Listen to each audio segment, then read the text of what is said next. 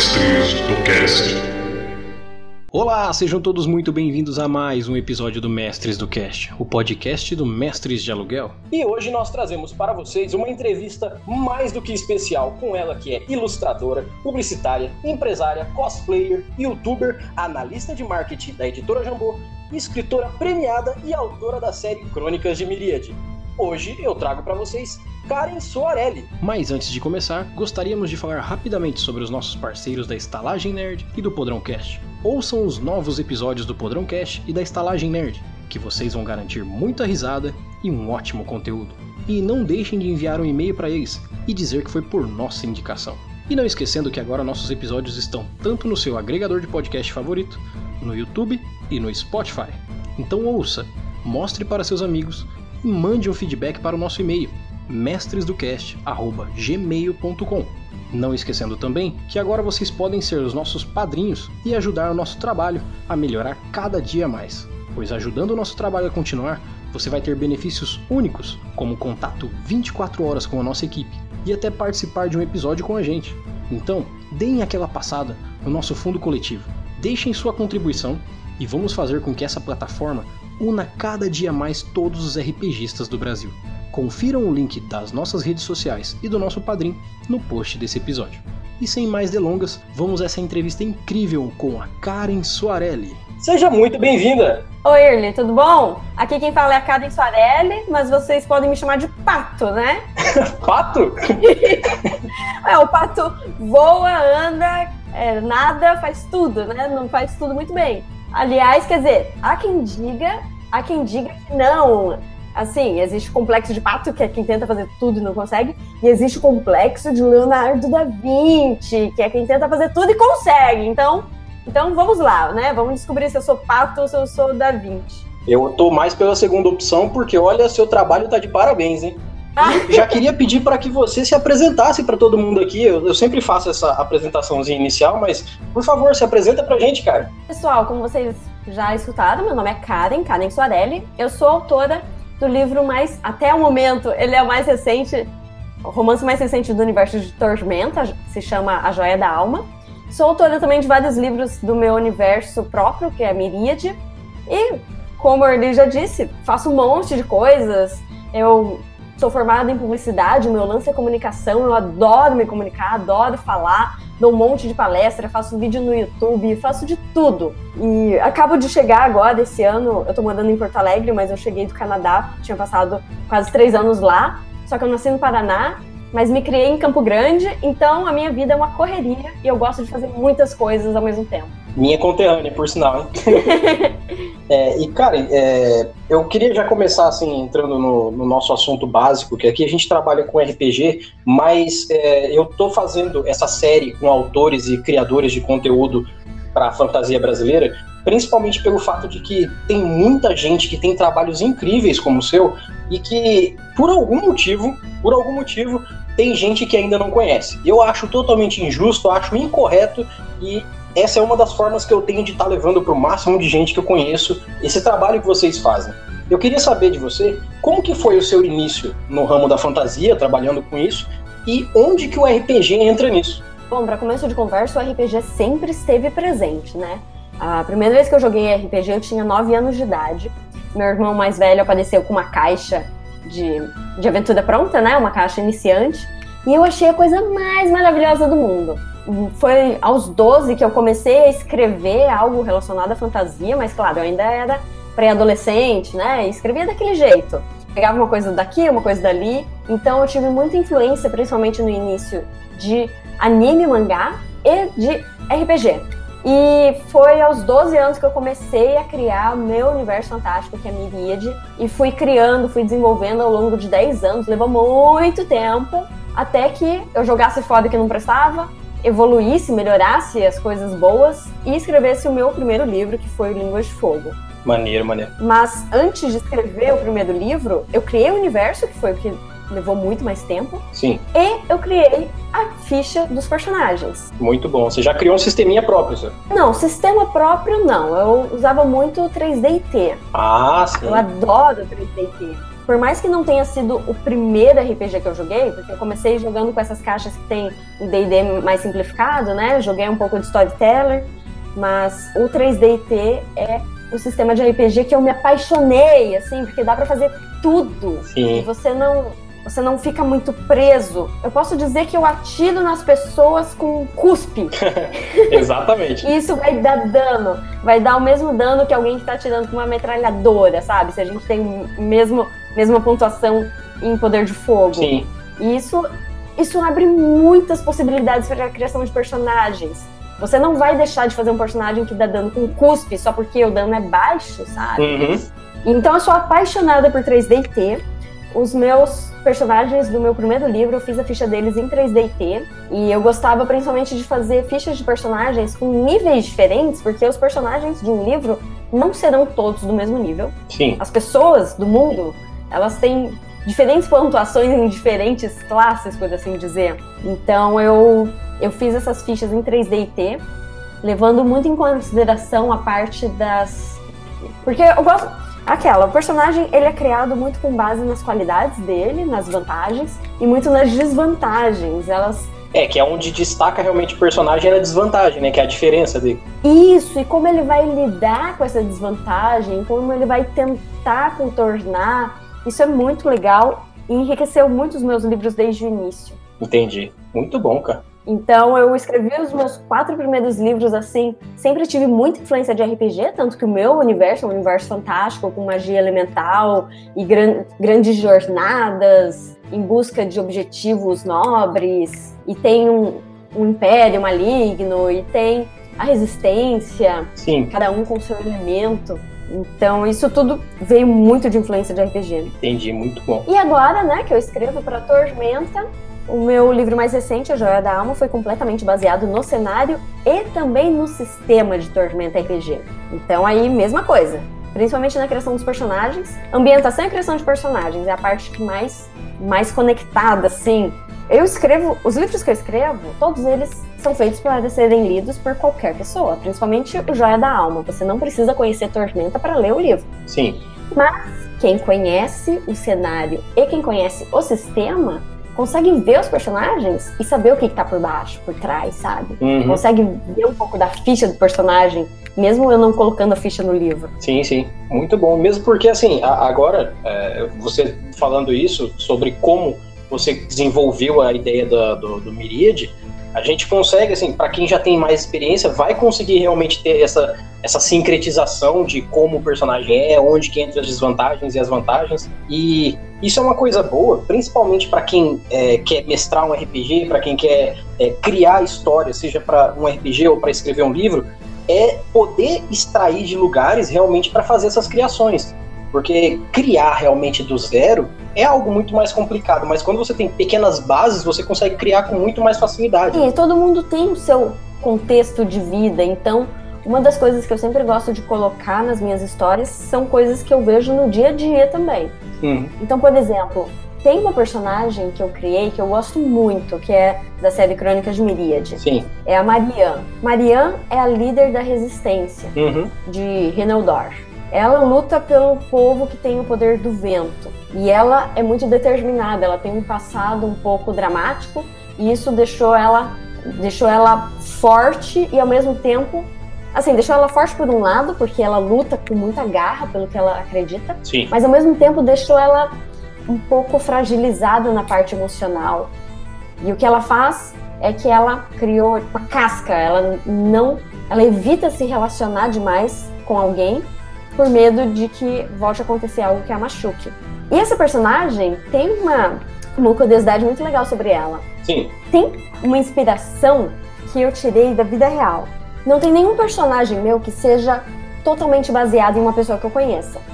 Mas eu gosto de pegar algumas características de algumas pessoas e colocar em personagens que não tenham nada a ver com essas pessoas. Entendi. Então, por exemplo, meu pai, meu pai é daí de Campo Grande, mora aí, inclusive. Ele tem uma, uma fazenda e ele tinha um, um chacreiro nessa fazenda. Tem, inclusive, ainda. Faz muito tempo que eu não vou lá, mas enfim, o cara tá lá. E aí eu reparei que ele estava sempre em cima do cavalo. Sempre. Ele nunca descia do cavalo. Parecia que ele era parte do cavalo. E um dia ele desceu do cavalo e eu percebi que ele mancava. E ele andava muito mais devagar, né? Por mancar. E assim eu coloquei essa característica na Marianne. A Marianne é uma guerreira muito poderosa, muito forte, só que ela sempre luta montada no cavalo, ah. porque ela manca.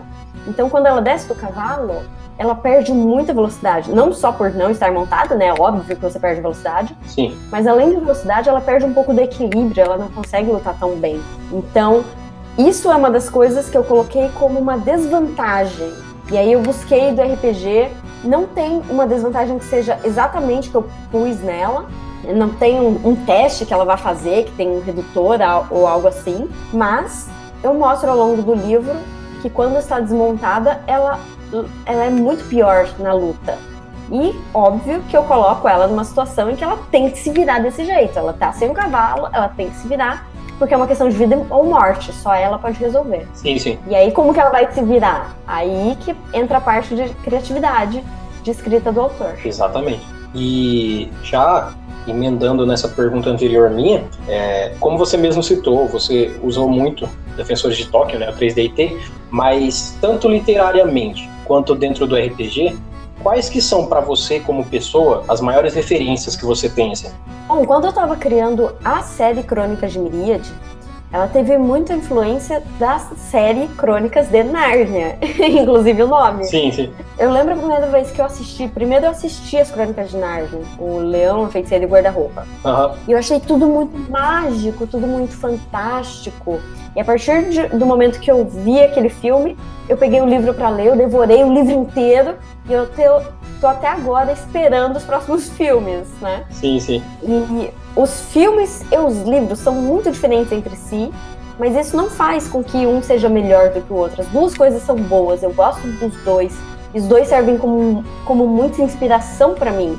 Quando eu criei as Crônicas de Miríade, eu queria que as pessoas se sentissem como se elas estivessem caminhando por um mundo fantástico, que a magia estivesse a cada brisa, a cada raio de sol, então isso serviu muito como influência. Foge um pouco do RPG, mas enfim. Sim. O que me influenciou do RPG foi justamente as jornadas que os personagens passam. Você nunca vai ter uma aventura de RPG dentro de um lugar conhecido que os heróis têm livre acesso. Não.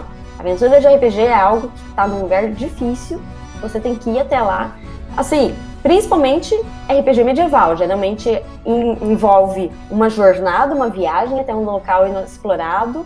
Você não sabe o que vai esperar nesse lugar. E a jornada em si é algo que me interessa muito e que me serve de inspiração. Agora, com o livro A Joia da Alma, que se passa em Tormenta, Sim. foi um pouco diferente. O que acontece? Eu me apresentei ao editor, mandei meu material para ele pelo correio, falei: olha, eu sou a Karen, esse aqui é o trabalho que eu faço. E ele me convidou para escrever no cenário. Uhum. E quando ele falou, escreva no cenário, eu falei, tá, me diga, tem algum reino onde você quer que eu escreva? Ou algum tema que quer que aborde? Algo que você quer que eu fale? Aí ele disse, Karen, siga seu coração. Palavras sábias de um editor sábio. É, basicamente ele deu um problema na minha mão, né? Porque o universo de Tormenta é gigantesco. Eu poderia escrever praticamente qualquer coisa. Sim. Mas aí eu fiz algo que, que mudou a minha vida. eu resolvi escrever sobre um personagem que era tudo que eu queria ser. Sim. Tem algo que eu sempre tentei fazer na mesa de RPG e eu nunca consegui, que foi voar em um grifo. Olha aí. Eu lembro a primeira vez que eu vi uma imagem, uma ilustração de um cavaleiro do grifo. Eu fiquei alucinada. Eu falei, eu quero ser um cavaleiro do grifo, eu vou fazer esse personagem. Aí, inclusive, eu tava jogando 3DT. Sim. Aí o mestre virou para mim e falou assim: Ah, você não tem ponto suficiente. Porque é nível 1 a campanha. Eu falei, ah, que chato, né? Uhum. Eu fiz outra coisa. Aí eu tentei de novo, em outra ocasião, falei, ah, agora eu tenho bastante ponto, vou fazer o Cavaleiro do Grifo. Eu nem lembro que sistema que era. Aí o mestre falou, ó, oh, tá bom, mas você vai ter que usar todos os seus pontos para colocar no grifo e o grifo não vai entrar na masmorra. Putz, o grifo era um carro, né? É. Essa nossa aventura vai ser no subterrâneo. Faça o seu grifo, fica à vontade. Você não, não o terá consigo. Sim, o grifo é um carro que espera do lado de fora. Exatamente. Ou então teve ocasião de eu falar, vou fazer um Cavaleiro do Grifo. Aí, dependendo do sistema, o mestre fala, ah, então você é obrigado a ser bárbaro. Tá, mas eu não quero ser bárbaro. Quero fazer outra coisa. Sim, sim. E até um pouco essas frustrações que a gente tem com algumas coisas nos dá vontade de criar outras em cima disso, né? Gera várias ideias. Exatamente. O que eu queria mesmo era fazer um templário que voasse no grifo. Nossa, que lindo. Lindo, né? Impossível, não consigo fazer. Vamos jogar um D&D e a gente vai fazer o, o templário no grifo. Pronto, vamos jogar um D&D. Tô brincando, eu quero fazer isso em 3D agora. É um desafio pessoal. Muito difícil, já aviso. Vamos fazer uma aventura épica, não vai ter como não ter. Pronto. Todo mundo tem um monte de ponto quando é épico. Pronto. Eu nunca consegui fazer meu Cavaleiro do Grifo. Então, quando chegou o momento de escrever um romance que era completamente baseado num cenário de RPG, eu falei, tá aí, vou fazer meu Cavaleiro do Grifo e dessa vez não tem um mestre que vai me impedir. Isso aí, parte boa de ser o próprio mestre da sua história, né? Exatamente. O máximo que podia acontecer era o editor vetar, né? Falar, não, não vai ter Cavaleiro do Grifo aí, eu ia ficar muito chateada. Putz. Mas, assim, no final das contas, o personagem principal, ele não é um Cavaleiro do Grifo. só um detalhe, só um detalhe. pra você ver como é difícil ser um Cavaleiro do Grifo.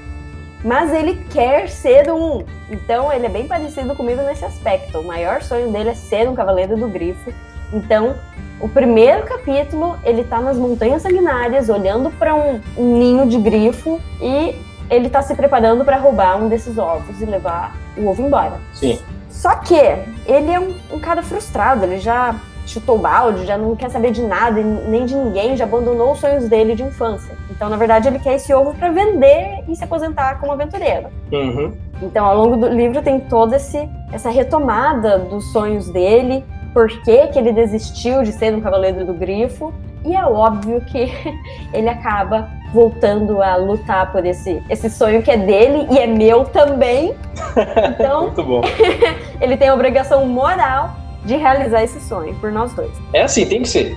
Quando você é mestre, você pode mandar desse lado. E, assim, é, uma coisa que a gente tem, é, eu não sei se você também, provavelmente você também passou por esse tipo de situação, porque quando a gente trabalha nesse ramo, seja por um trabalho, aqui, que nem eu conversei com o tio Nito, é, ele sempre levou o RPG como um hobby. Só que tanto quando você é escritor, quanto você quando você trabalha com alguma área que não é uma área tão comum, a gente acaba criando um trabalho do nosso hobby porque a gente gosta muito. E aí entra aquela situação, poxa, eu, às vezes eu tenho um emprego que não tem nada a ver com isso, de 10 horas por dia, mas eu ainda tenho a minha vontade de escrever ou de trabalhar com RPG, eu mexer com qualquer coisa dessa área. E eu queria saber de você, nesses últimos anos, desde que saiu Língua de Fogo até hoje, como que foi para você conciliar a sua vida fora desse, desse quesito de trabalho com a fantasia com esse trabalho que você teve nesse tempo todo?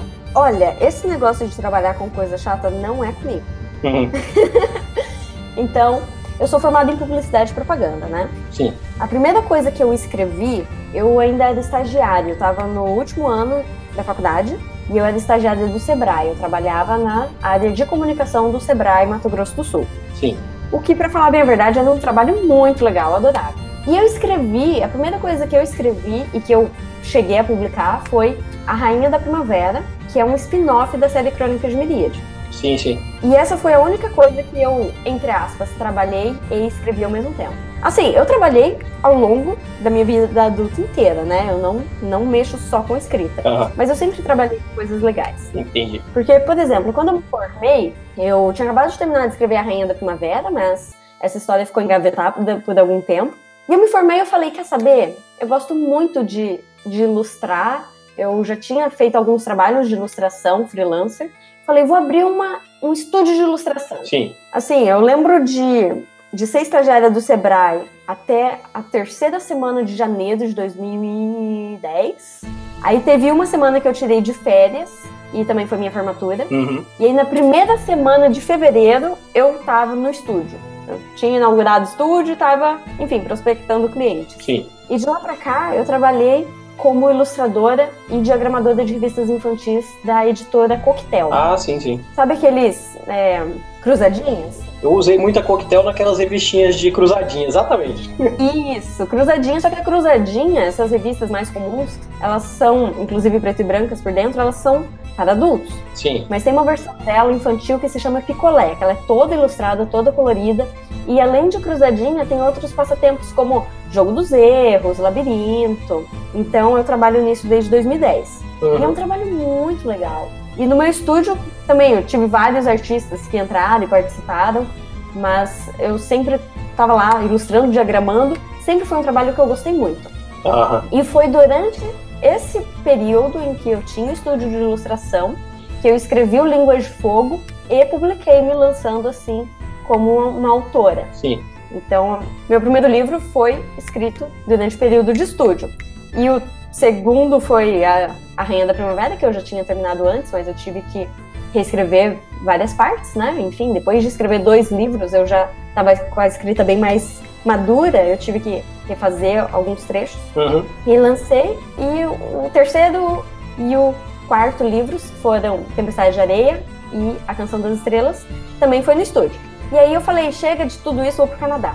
Aí no Canadá eu escrevi A Joia da Alma, enquanto eu tinha um emprego no Canadá. Uhum. Aí sim, eu não trabalhava com ilustração. Assim, eu, eu mantive meu trabalho com, com ilustração esse tempo todo. Sim. Tanto que eu ainda mexo nas revistas. Sim, sim. Mas eu arranjei um emprego lá.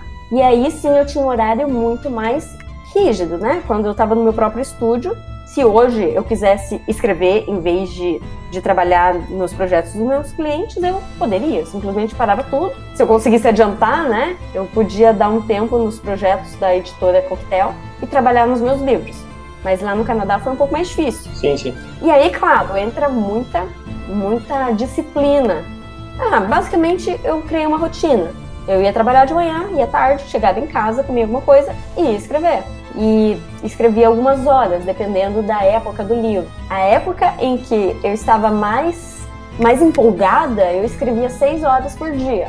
Caramba, que massa! Eram oito horas trabalhando, chegava em casa, mais seis horas escrevendo mas demora um pouco para pegar esse ritmo. Sim, é, é, no começo eu imagino que, apesar da gente gostar, vai ter uma coisa que força um pouco a barra e tudo, se exigir bastante, né? Sim, até a história pegar ritmo.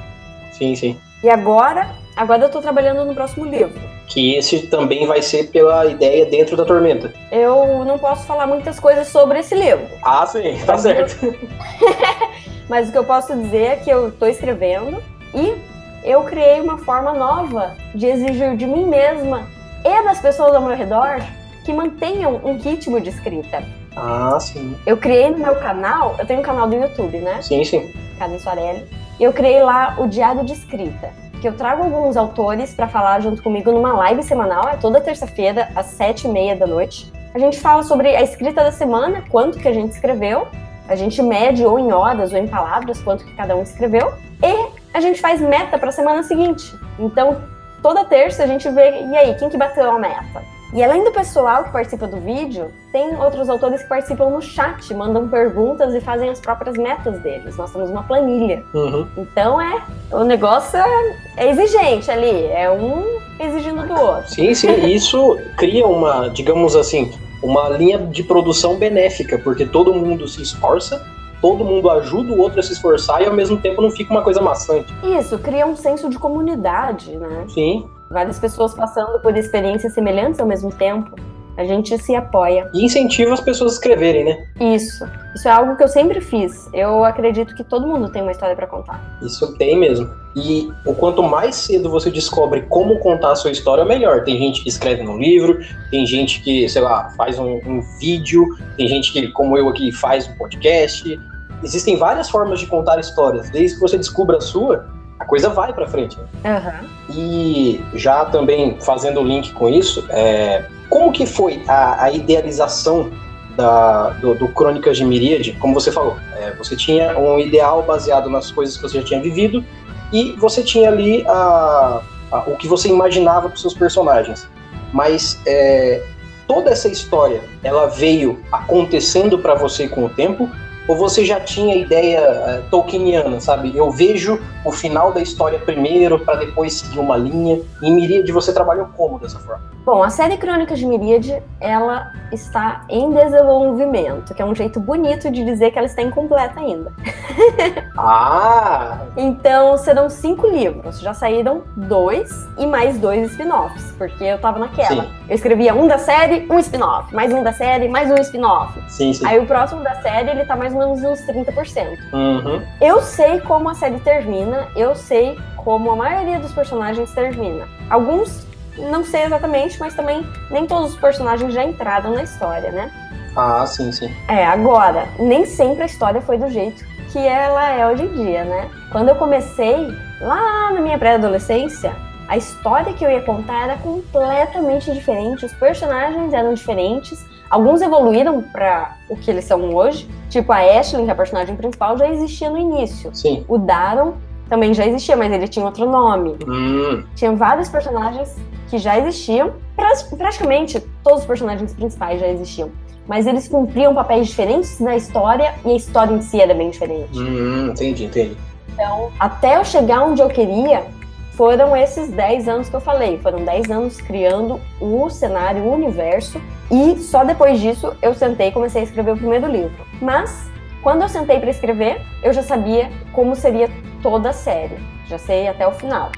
Só que, claro, entre eu criar o universo e eu sentar e escrever, chegou um dia que eu sentei e falei, beleza, agora eu vou pegar tudo que eu tenho e vou, vou retirar o que não encaixa no mundo que eu criei e vou dar liga no resto. Então teve um dia que foi o dia que eu sentei e falei, vou organizar esse mundo.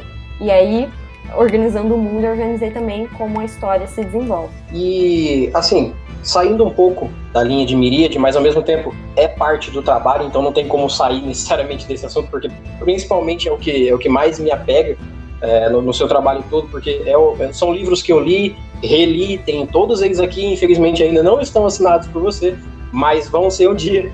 Uma, uma, uma dúvida que eu tenho, e eu acho que tanto como fã do seu trabalho, como de com quem você trabalha hoje, e ao mesmo tempo com um pouco de tietagem da minha parte, é, como que entra a Jambô na tua vida? Como que entra o Trio Tormenta? Aliás, o grupo da Dragão Brasil, da Jambô, da Tormenta. Como essa galera entra na sua vida e vice-versa? Ou, na verdade, eu acho que é mais fácil perguntar como que eu entro na vida deles. isso, isso, isso, exatamente. Porque, assim, eu sempre admirei o trabalho da Jambô, sempre é, eu lembro, aliás, deixa eu contar como foi a primeira vez que eu vi, que eu descobri Tormenta quando ainda nem era da Jambô. Por favor. Eu fui na casa de um amigo, é bem simples. Cheguei na casa de um amigo, ele tava com um grupo de amigos jogando RPG. Sim. Aí ele me mostrou o livro que era Valkyria Cidade sobre a Deusa. Nossa, lindo. E aí eu peguei aquele livro contava a história de uma cidade construída aos pés de uma estátua gigantesca eu falei, nossa, que coisa maravilhosa!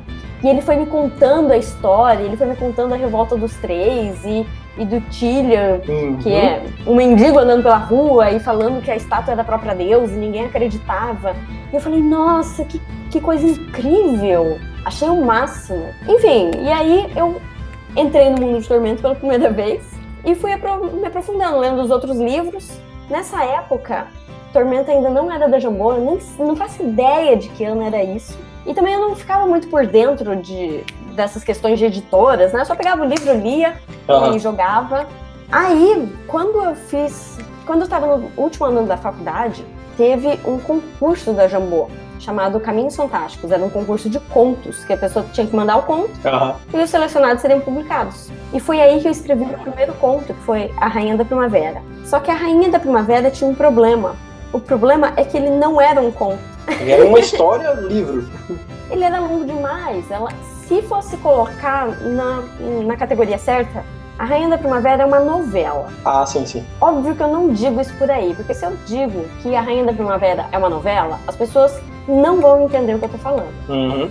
Vão pensar que eu escrevi pra, pra gravar na Rede Globo, ou sei lá. Mas, enfim, não é uma história longa o suficiente para ser um romance. Sim e não é curto e conciso o suficiente para ser um conto. Então, o meu conto, entre aspas, não foi selecionado. Só que, o que acontece?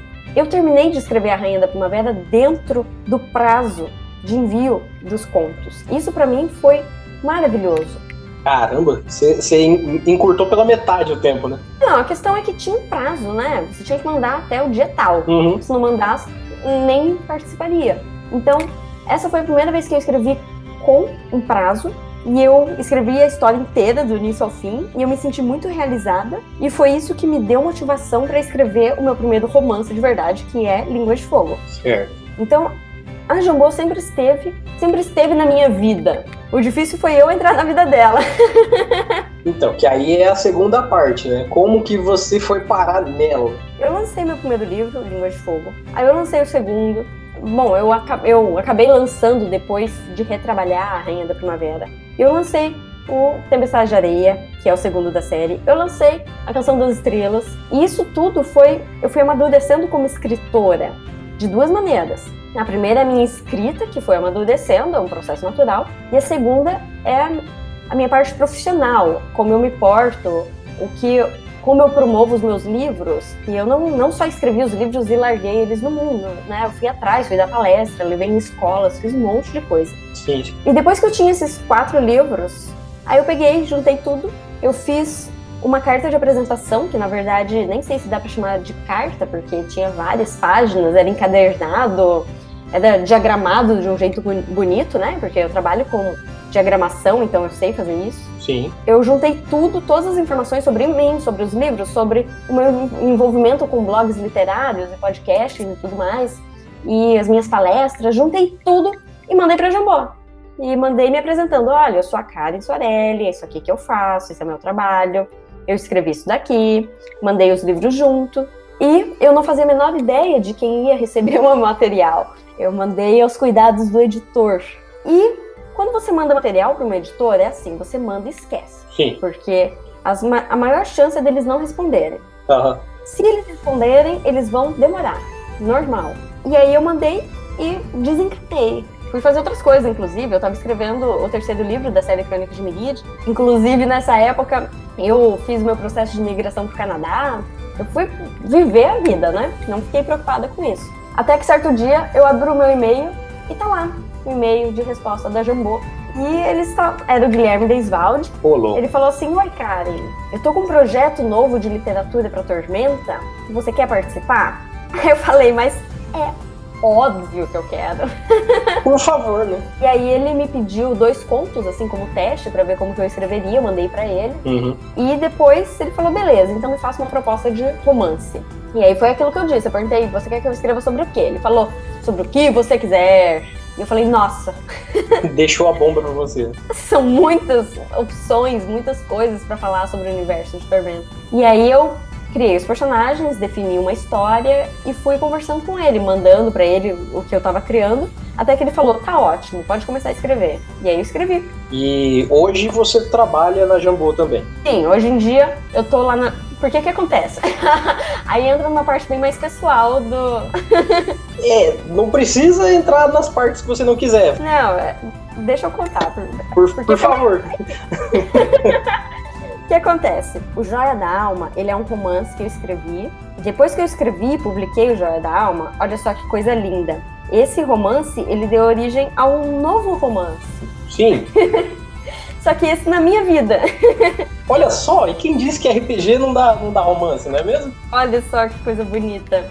Depois de trabalhar com o livro, eu acabei vindo aqui para o Brasil, lancei o livro, e aí vim mais vezes, passei a participar dos eventos da Jambô, né? Sim. E eu acabei me envolvendo com o próprio Guilherme. Ah! Então hoje eu estou em Porto Alegre. Eu voltei do Canadá, estou aqui, estou mais envolvida com a editora propriamente dita. Então, eu sou membro fixo do podcast da Dragão Brasil. A revista Dragão Brasil ela é uma revista digital da editora que fala sobre RPG e um pouquinho sobre cultura nerd em geral, mas é principalmente RPG.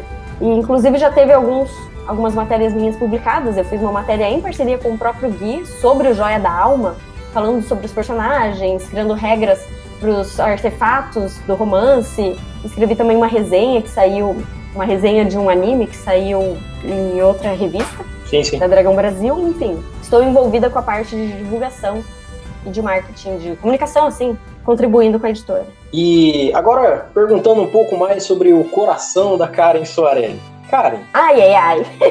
quais são as suas maiores motivações para continuar escrevendo? Ação para continuar escrevendo. Exato. ai, olha, eu confesso para você, agora eu tô no início da escrita de um livro e início de escrita é sempre uma coisa difícil. É, é cansativo. Eu digo o seguinte: eu adoro escrever, eu adoro contar história, eu adoro viver a história enquanto eu tô escrevendo, mas começar a escrita é algo que me sangra. Uhum. Então, para começo de conversa, no momento, a minha motivação é saber que em algum momento estarei escrevendo o meio do livro, porque escrever o início é, é doloroso. Sim, sim.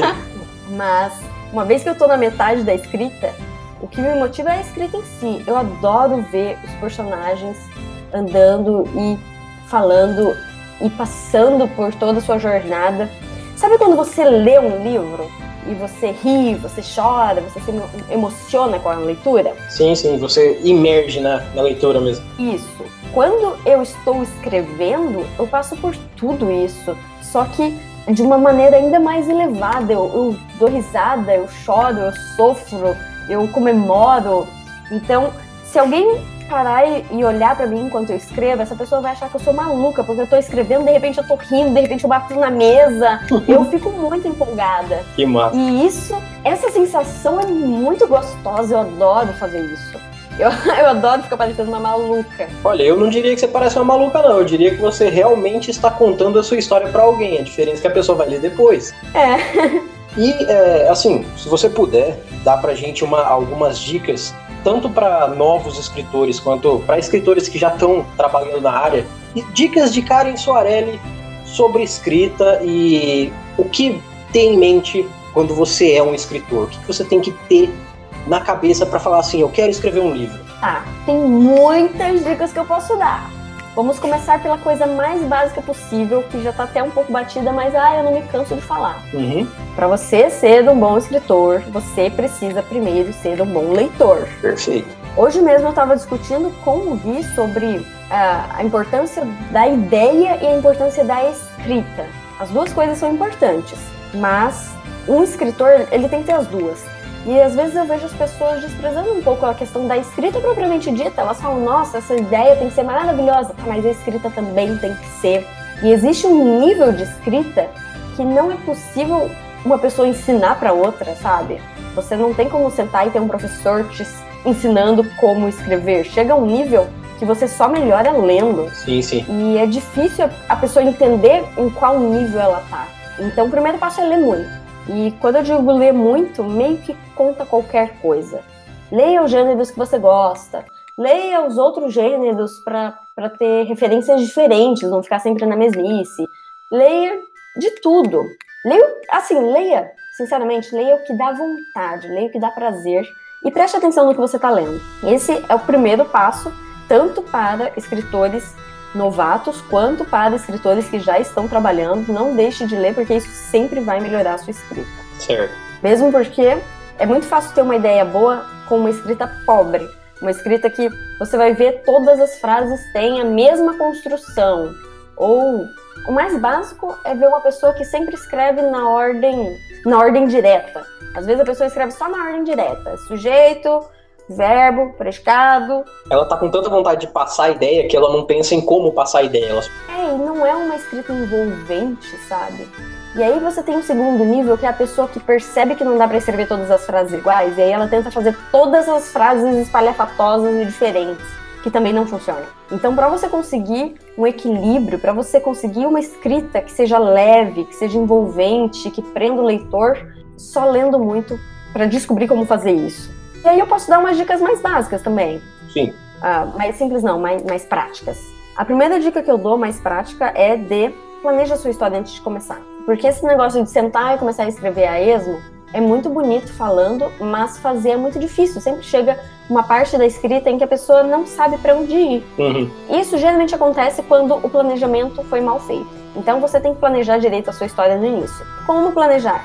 Existem vários livros que ensinam a planejar. Tem gente que torce o nariz e fala, ah, é formulinha.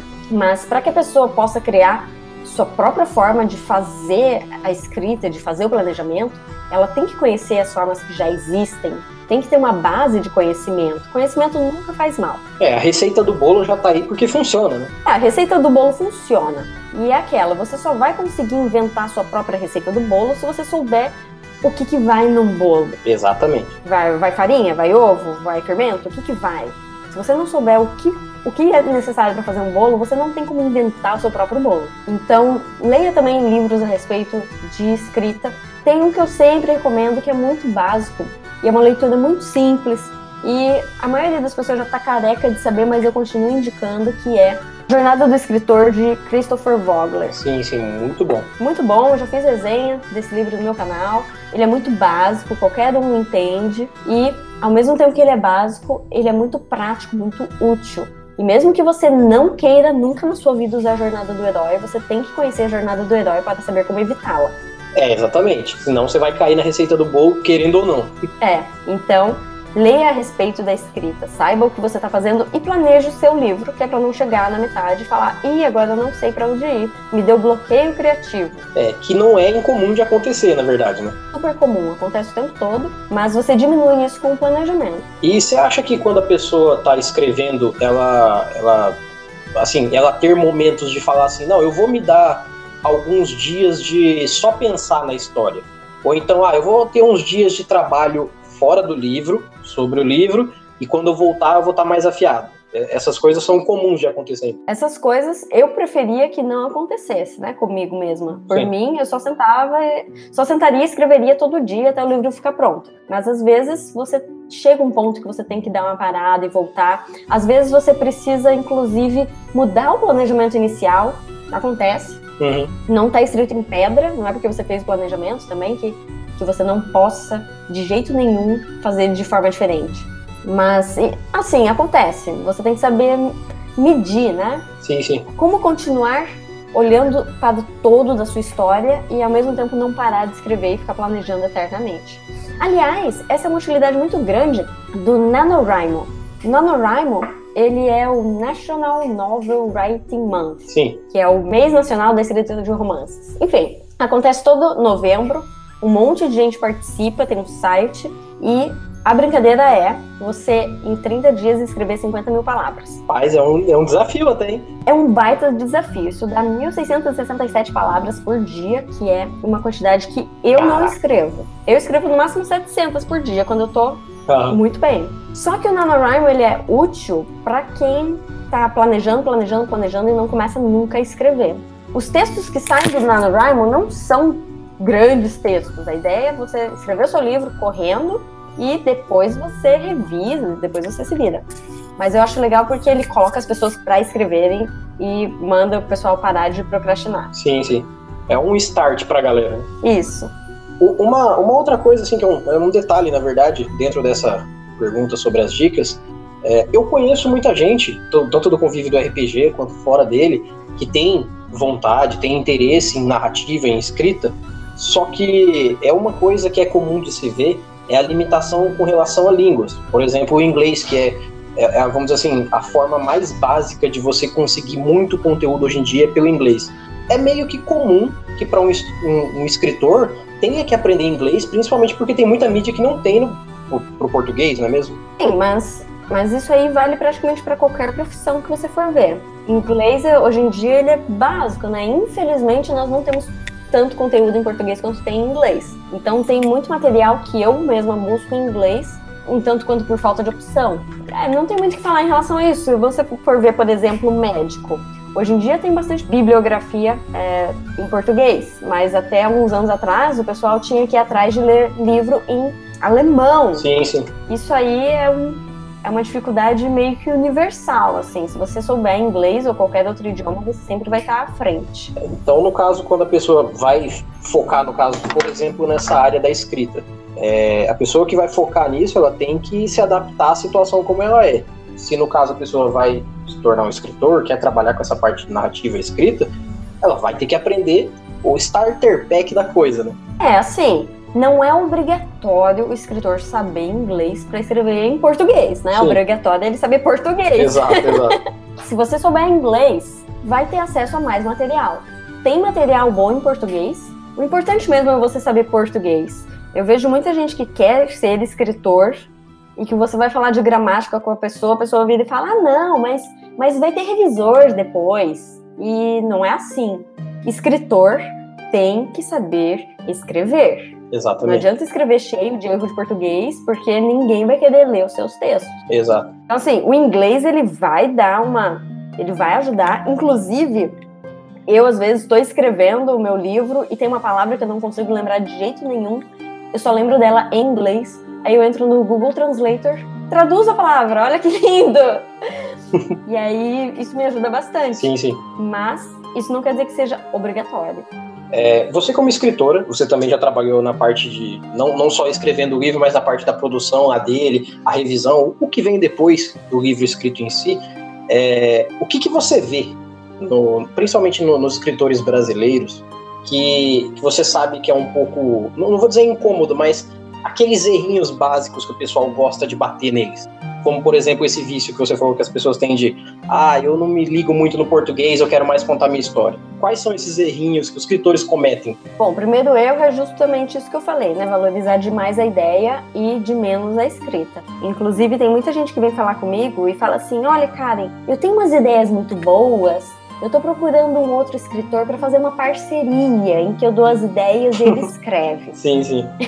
É o famoso eu conto uma história, você escreve para mim. Exatamente. Assim, dá para fazer isso. Isso se chama ghostwriting. Você vai pagar bastantes mil reais, uhum. sabe? Uma porcentagem muito alta do seu trabalho, no final das contas. É, você não vai pagar porcentagem, você tem que pagar adiantado. Uhum. E quem usa o serviço de ghostwriter são pessoas famosas que não têm tempo nem saco para escrever. Se você quer ser escritor, você tem que escrever. Sim.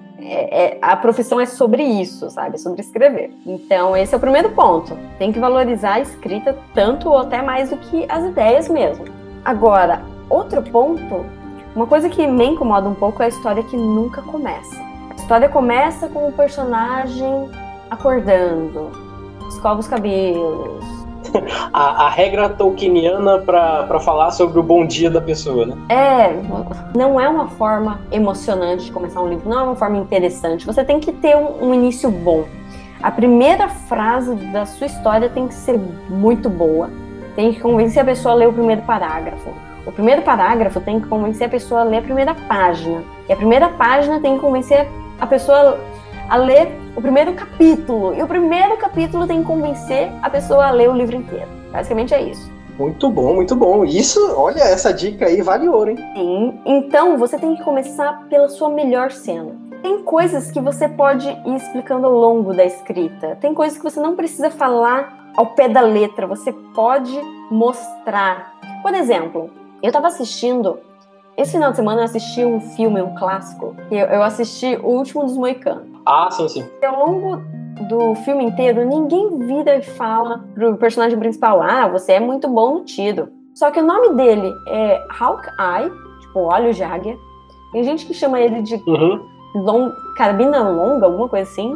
Ele, toda vez que tem uma cena em que é preciso acertar um alvo muito difícil, o pessoal joga arma para ele e manda ele atirar. E ele não erra um tiro o filme inteiro. Uhum. Então, você não precisa dizer, olha, tapinha nas costas, olha, você é muito bom no tiro. Não precisa dizer isso, porque ao longo do filme inteiro você vê. E não precisou começar o filme com ele acorda de manhã. Ah, meu filho, vou te ensinar a atirar com essa carabina. Entende? A história já, com, já começa acontecendo. Sim, sim. E a mesma coisa vale pro romance. Comece com uma cena muito boa Comece com uma cena que vai prender o seu leitor. Porque se você começar com o seu personagem acordando tomando café, não tem nada de interessante nisso. Não, é um motivo, não tem um motivo para o seu leitor continuar lendo. Essa é, é, até uma coisa que. Isso que você está falando, eu ouvi uma vez, se eu não me engano, falando sobre uma coisa parecida. É, só que citando o filme do Guia do Mochileiro das Galáxias, que começa realmente com o Arthur Dent numa situação de café da manhã, tudo normal, tranquilo, o famoso chá inglês matinal, e o mundo vai acabar. Começa muito assim, entendeu? E já dá um grito para todo mundo falar assim, ó, prestem atenção que o mundo vai acabar. Pronto. Então, tem exatamente essa coisa do, olha aqui, tá vendo como que isso aqui não tem graça? Então, agora eu vou falar para vocês um negócio que tem muita graça, o mundo acaba. Então já começa puxando a atenção, realmente. Bom, eu pedi para você para que se você quisesse fazer, deixar algum recado pro pessoal, falar uma consideração final para que a gente não se estenda muito. Posso fazer um merchan antes do merchan? Por favor, cara, fica à vontade para falar o que você quiser. Para quem estiver buscando por mais dicas sobre como escrever, eu recomendo que dê uma entrada no meu site, que é o papodeautor.com.br. Eu e mais alguns colegas escritores publicamos lá algumas dicas. Então vocês podem entrar, inclusive tem o um podcast Papo de Autor, que cada episódio é sobre um tema específico, ou sobre criação de personagens, ou sobre publicação, cada um sobre algo que é importante e interessante para quem quer ser escritor, ou já está na carreira de escritor e quer evoluir nessa carreira. E, e Karen, você, você poderia falar pra gente sobre o seu canal no YouTube, sobre como estão seus trabalhos agora? Diz pra gente aí o que, que a gente pode esperar a partir de agora de Karen Soarelli. No momento, Karen Soarelli está com um canal no YouTube e escrevendo desesperadamente um livro. E me preparando para a CCXP, que inclusive, se esse podcast vai ao ar no dia 6, eu estou lá nesse exato momento se tudo der certo, vestida no cosplay da minha própria personagem. Olha aí, olha aí e divulgando o livro A Joia da Alma. Perfeito. Então, olha só, eu tô fazendo cosplay da Gwen, tô super empolgada porque hoje eu fui provar de novo a roupa e tá ficando muito bonita. Muito bom. Gwen é uma, uma das personagens de A Joia da Alma. Então vou estar tá lá com a Joia da Alma, vou estar tá com os livros da série Crônicas de Miríade também. Então quem estiver ouvindo esse podcast no dia que foi lançado e por acaso estiver participando da CCXP, passa lá no stand da Jambô Editora e me dá um oi. Estão avisados, jovens. E no meu canal do YouTube, eu faço resenhas de coisas legais que eu vejo por aí. No momento eu não estou fazendo muitos vídeos de resenha, porque como eu estou no meio da escrita de um romance, é algo que me toma muito tempo, né? Sim, sim. É, mas toda terça-feira tem o diário de escrita que eu falo um pouco sobre a escrita desse romance atual. Exatamente, e acompanhe, gente, porque para quem quer escrever, nada melhor do que ver quem está praticando isso, colocar em prática também. E participar, né? escrever é uma coisa um pouco solitária, você fica em casa sozinho com seu computador e eu tô cansada de ficar sozinha em casa. Por isso que eu me eu, trouxe esse pessoal para perto de mim, eu digo, vamos escrever juntos e assim um vai ajudando o outro, participando, motivando. Maneiro, maneiro. É, é, esse é o tipo de iniciativa que tem que se ter quando você quer criar uma cultura ou às vezes só trazer de volta uma cultura que já existe a cultura né, da leitura e da escrita no Brasil ela ficou bem, bem, bem fria nos últimos anos, né? Então a gente tem que esquentar isso de novo. E quem trabalha nisso, né?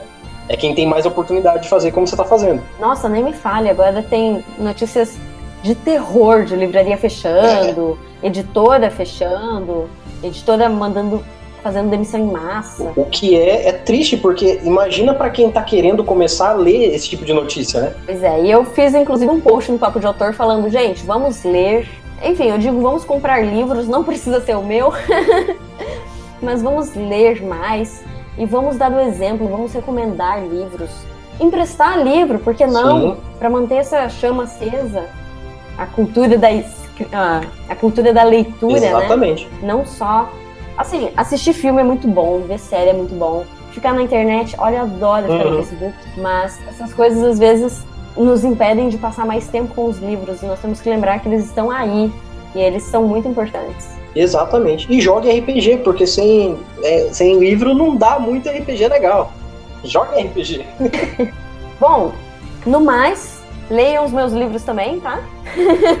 Isso aí. Leiam, por favor, comprem os livros dela, levem para ela assinar, porque a Karen é gente boa pra caramba. Pois é, eu vou estar na CCXP agora, hoje, nesse final de semana. Exatamente. Mas eu vivo viajando, enfim, não espere eu chegar na sua cidade para ler os meus livros.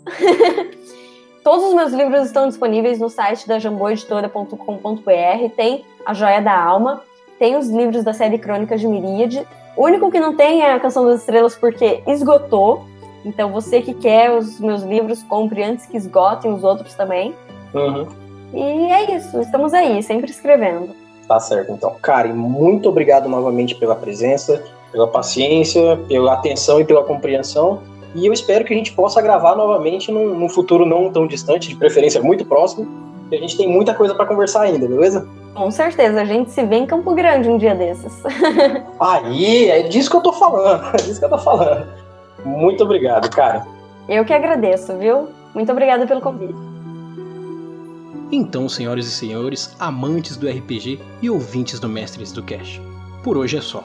Se você está gostando desse trabalho, mande um e-mail pra gente e diga como está sendo a sua experiência e dê uma ideia de quem você quer ver aqui na nossa próxima entrevista.